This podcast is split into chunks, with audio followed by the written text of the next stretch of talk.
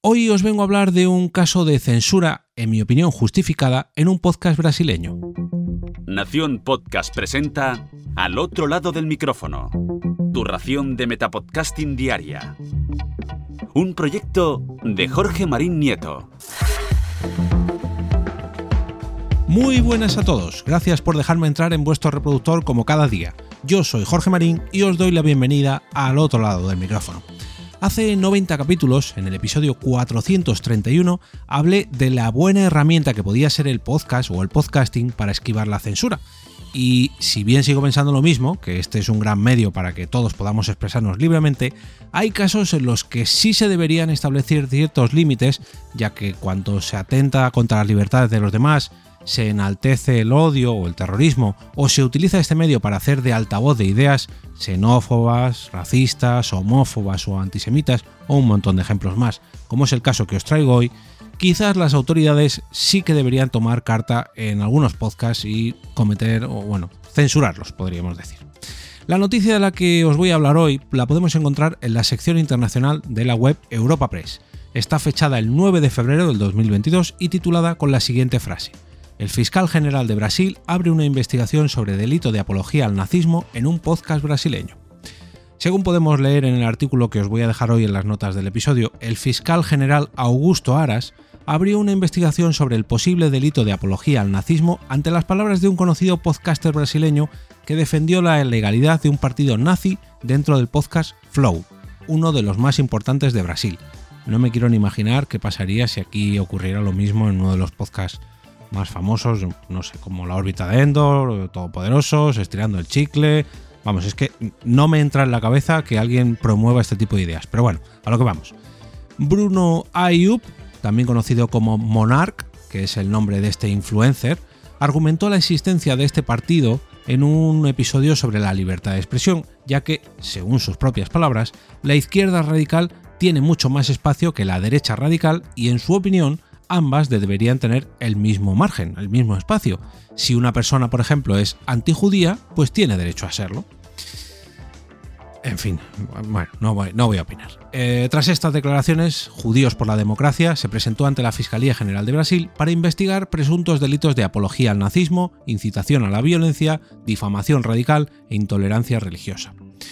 La productora del podcast, Flow Studios, despidió automáticamente al presentador y pidió disculpas ante la comunidad judía en particular y ante todas las personas en general, y repudió cualquier tipo de postura que pudiera herir, ignorar o cuestionar la existencia de alguien o de cualquier sociedad. Seguidamente, el podcaster o influencer Monarch grabó un vídeo en su perfil de Twitter para pedir disculpas por estos comentarios y aclarar que en el momento de grabar esas declaraciones estaba borracho ya, bueno, pues aún estando borracho, yo creo que mm, deberías asumir tu parte de culpa y por muy borracho que estés, si realmente eres capaz de expresar ese tipo de ideas, mmm, háztelo mirar porque a lo mejor no es la primera vez que te metes en este tipo de líos. Pero bueno, Mm, no me quiero meter en este tipo de mm, opiniones o comentarios, porque yo creo que todos sabéis más o menos por dónde cogeo yo, o de qué palo cogeo yo en este sentido. De hecho, ya lo he aclarado hace unos minutos. Pero sí que me gustaría reflexionar un poquito sobre mm, las cosas que podemos decir o escuchar en algunos podcasts.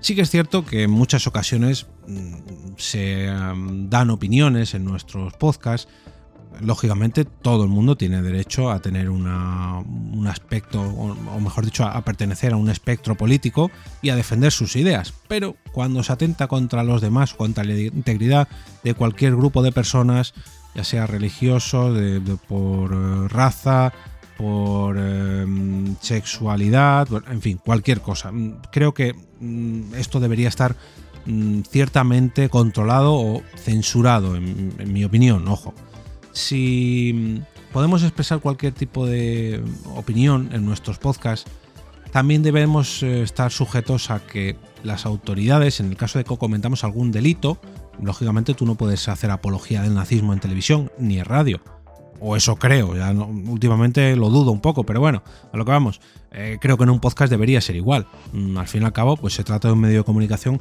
ya no es tan desconocido como antes, ya no es tan independiente como hace unos años, cada vez es más masivo y hay podcasts que tienen bastante influencia, bastante tirón. Veas el caso, por ejemplo, de Estirando el Chicle, que es capaz de llenar estadios. O, no sé, es solo un ejemplo, ¿no? De los muchos que hay ya últimamente. No sé, La Ruina se me ocurre.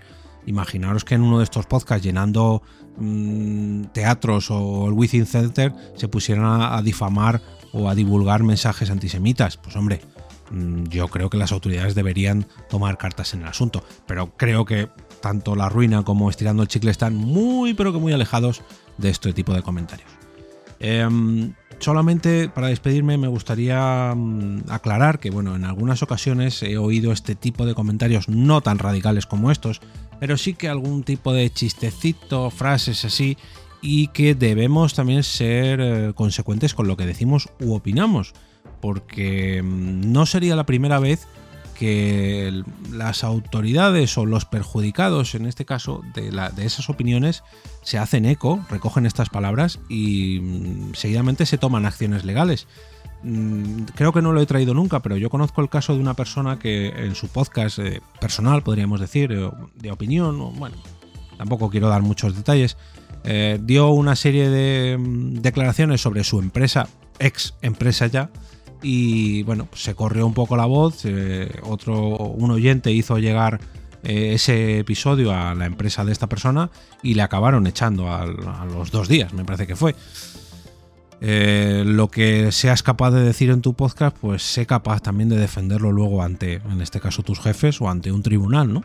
Yo creo que eso es la mejor definición que se puede dar. Mm, al fin y al cabo, por mucho que estemos hablando frente a un micrófono entre nuestras casas o con nuestros amigos, no todas las ideas pueden ser difundidas en público. Y en este caso, pues vemos aquí un ejemplo de esto, aunque es en Brasil, no en España, o en, cualquier, en cualquiera de los países donde me estéis escuchando. Si os ha gustado este episodio, o os gusta mi podcast en general y queréis ver crecer como este lado del micrófono se hace un poco más grande cada día, podéis ayudarme dejando una reseña en Apple Podcast, un me gusta en iVoox, 5 estrellas en Spotify o simplemente compartiéndolo por cualquiera de vuestras redes sociales. Yo estaré enormemente agradecido, tanto si lo hacéis por cualquiera de estas vías digitales, apoyáis el podcast o lo difundís, o incluso si lo hacéis de una, de una manera más tradicional, ya que yo creo que el boca a boca es la mejor forma de compartir un podcast que os guste y que creáis que le pueda gustar a otra persona. Y no hablo de al otro lado del micrófono, ojo, hablo de cualquier podcast, así que desde aquí os invito a hacerlo. Y ahora me despido y como cada día regreso a ese sitio donde estáis vosotros ahora mismo, al otro lado del micrófono.